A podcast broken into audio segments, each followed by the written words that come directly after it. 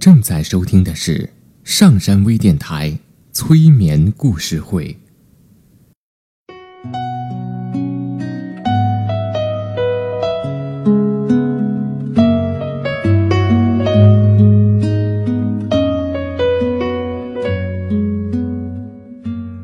听故事，做催眠，对话内心的最深处，与我们一起畅游故事的海洋。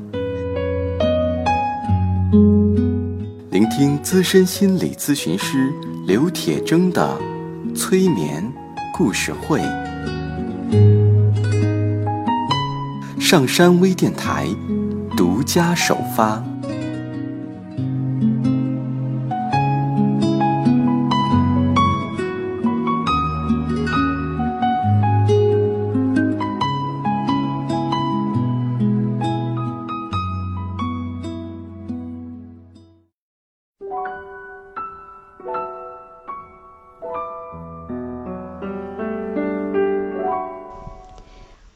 收听今天的催眠故事会，我是铁铮。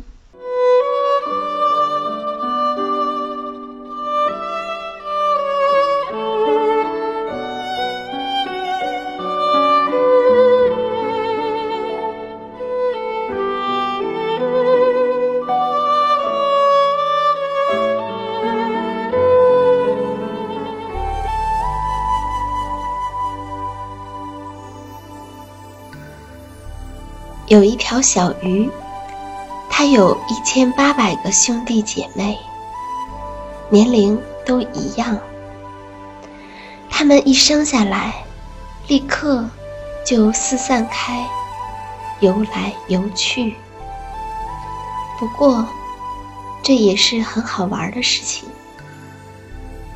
它们有喝不尽的水，是啊，全世界的海。都属于他们，食物也不用他们发愁，自然会有的。每一条鱼都可以随心所欲的干事儿，做他们喜欢的事儿，也可以听他们自己喜欢的故事。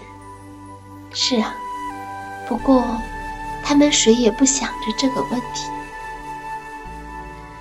太阳射入水中，把他们的周围照得很明亮，一切都清澈见底。这是一个充满了最奇异的生物的世界。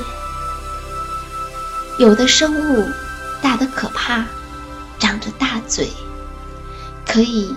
把这一千八百个兄弟姐妹一口吞掉。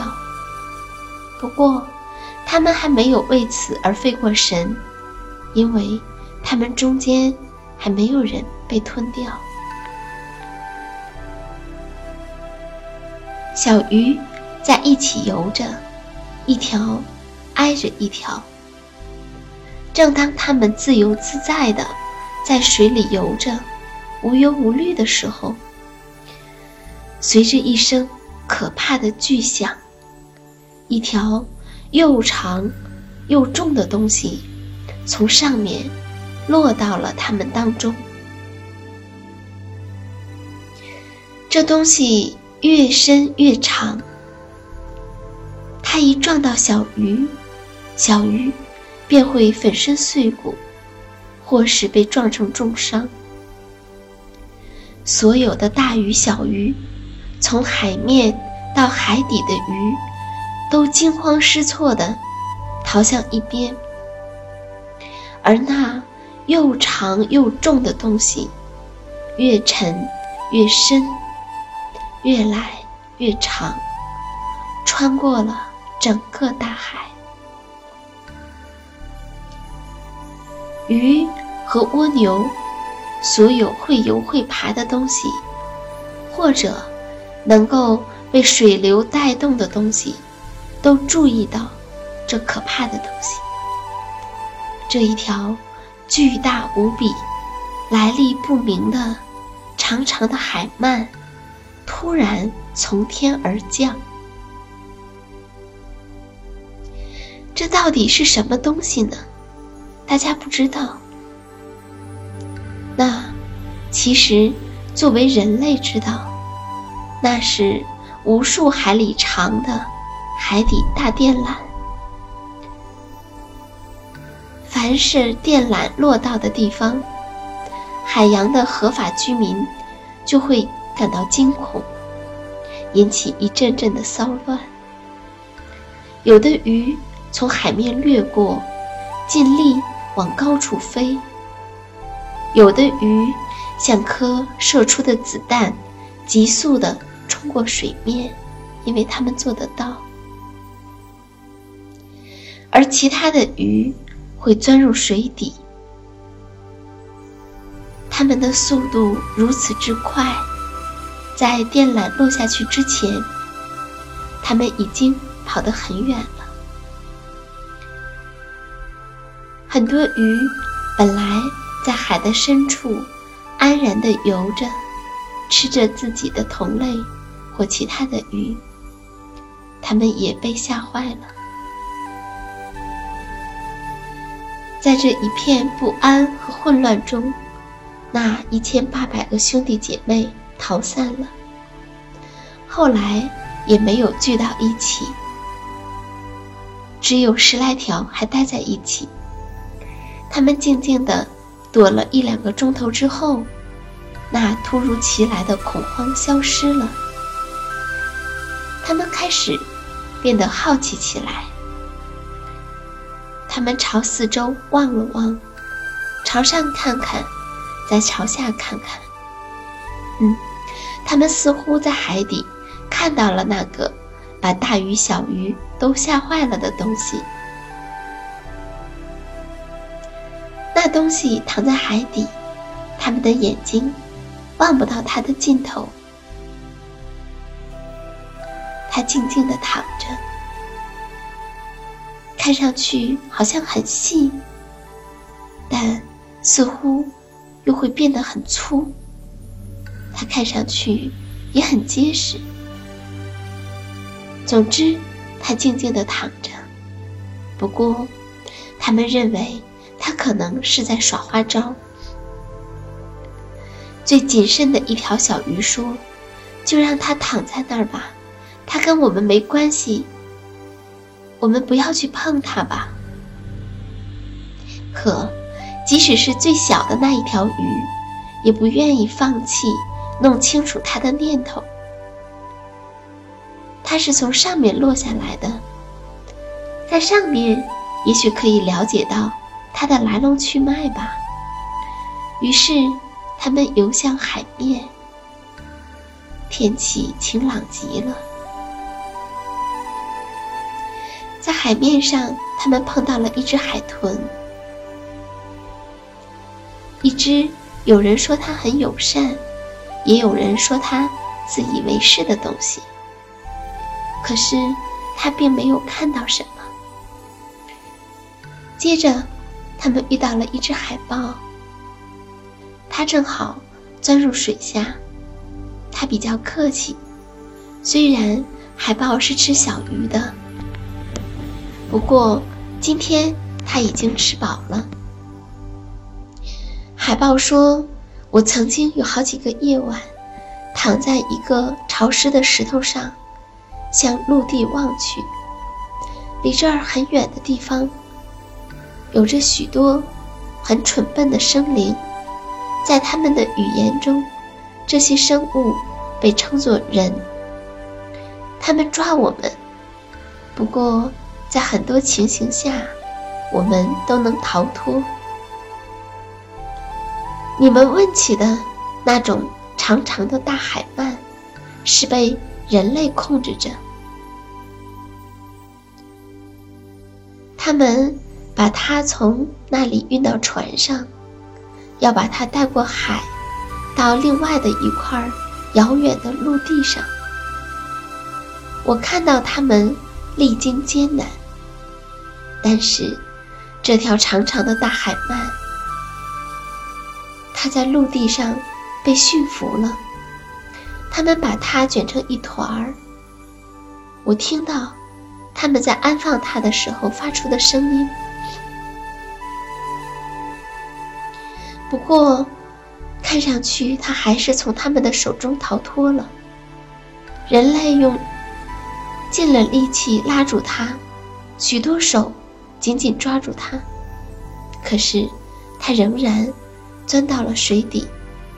它躺在那里，我想会一直躺在那里的。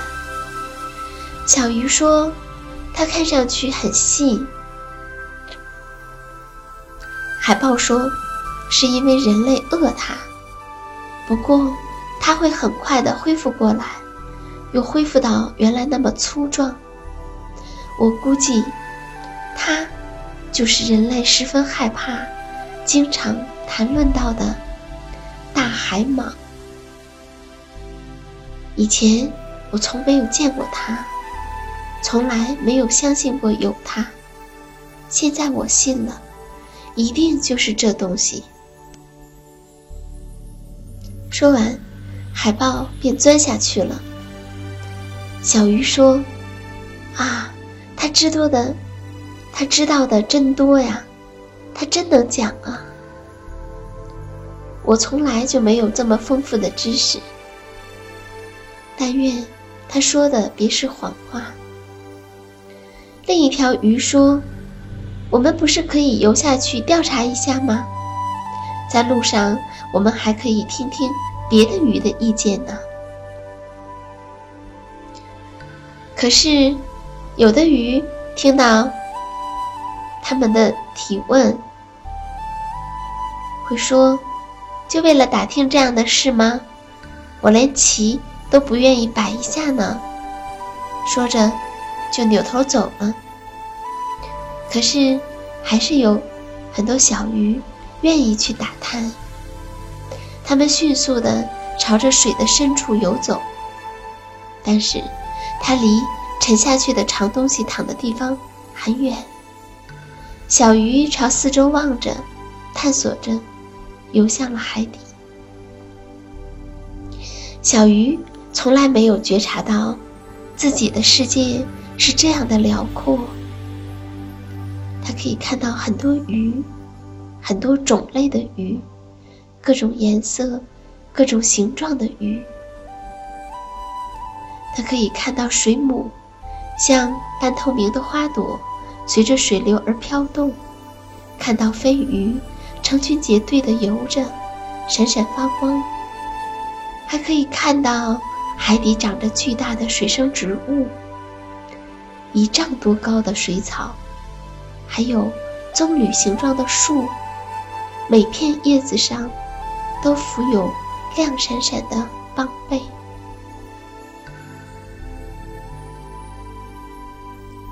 还遇到了一条鲨鱼和一条巨鱼，那两条鱼也听说了有关奇特的海鳗的事。这两条鱼也想见见它，于是他们就跟着小鱼一起往下游。又游来了一只海猫，他说：“我也去。”于是他也跟着他们朝向同一个方向游。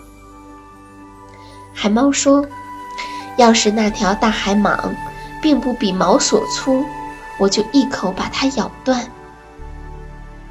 海猫张开口，露出了六排牙齿。我可以把海的，我可以把船上的铁锚咬出印子来。我想，我一定可以把那条什么大海蟒咬断的。他们还遇到了一条真正的海鳗。他也很好奇，他说：“要是那条鳗比我还长，那它说不定会闹乱子的。”他们游呀游，终于来到了电缆躺着的地方。它长长的横躺在海底，从欧洲到美洲，越过海底的沙港、烂泥、礁石。和海草丛生的地带，是啊，它甚至穿过了密如树林的珊瑚丛。那里水流变化着，漩涡很多，打着转，鱼成群结队地游着，树木比人们在候鸟迁徙的季节看到的鸟群还要多。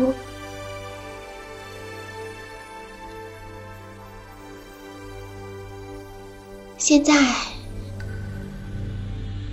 那些鱼来到了海缆、电缆躺着的地方。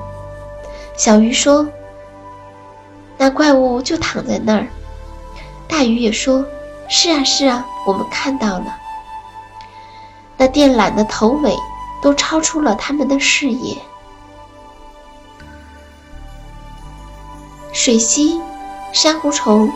在海底游弋，有的沉在下面，有的附在它上面，所以这东西有时看不见，有时又露出来。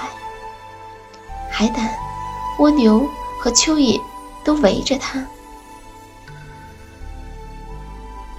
背上有一大堆爬行动物的巨大蜘蛛，也爬向了电缆。紫色的海参。也躺着，嗅着躺在海底的新怪物的味道。这电缆，它总是躺在烂泥里，不知道它在干什么。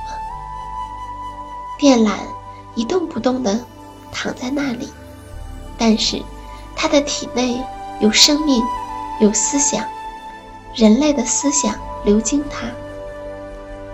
海曼顺着电缆躺下，尽可能地把自己往长处伸。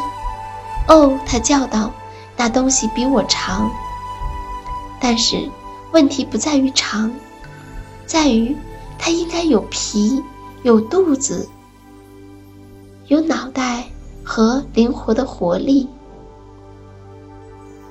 所有的鱼都问他：“你是鱼呢，还是植物？”也许你只是上面掉下来的东西，在我们这儿活不下去吧？可是电缆却不回答。是啊，它没有这种功能。它的体内有思想，在通过人类的思想，思想在一秒钟之内就从这个国家传向那个国家，跑上成百上千里路。性情粗暴的鲨鱼问：“你是回答呢，还是想被咬断？”可是，电缆一动不动。是啊，它有自己的思想，它充满了思想。在海的上面，太阳落下去了，就像人们说的那样，它变成了一团红色的火焰。天上所有的云朵都发出。火一样的亮光，一块儿比一块儿壮观。水螅说：“现在有红光照着我们了，这样看那东西可以看得清楚一些了。如果有这个必要的话。”海猫喊道：“咬它，咬它！”它露出了所有的牙齿。巨鱼和鲸还有海鳗也说。咬它，咬它！他们向前冲去，烂泥里乱作一团，而电缆静静的躺着，做着自己必须做的事情。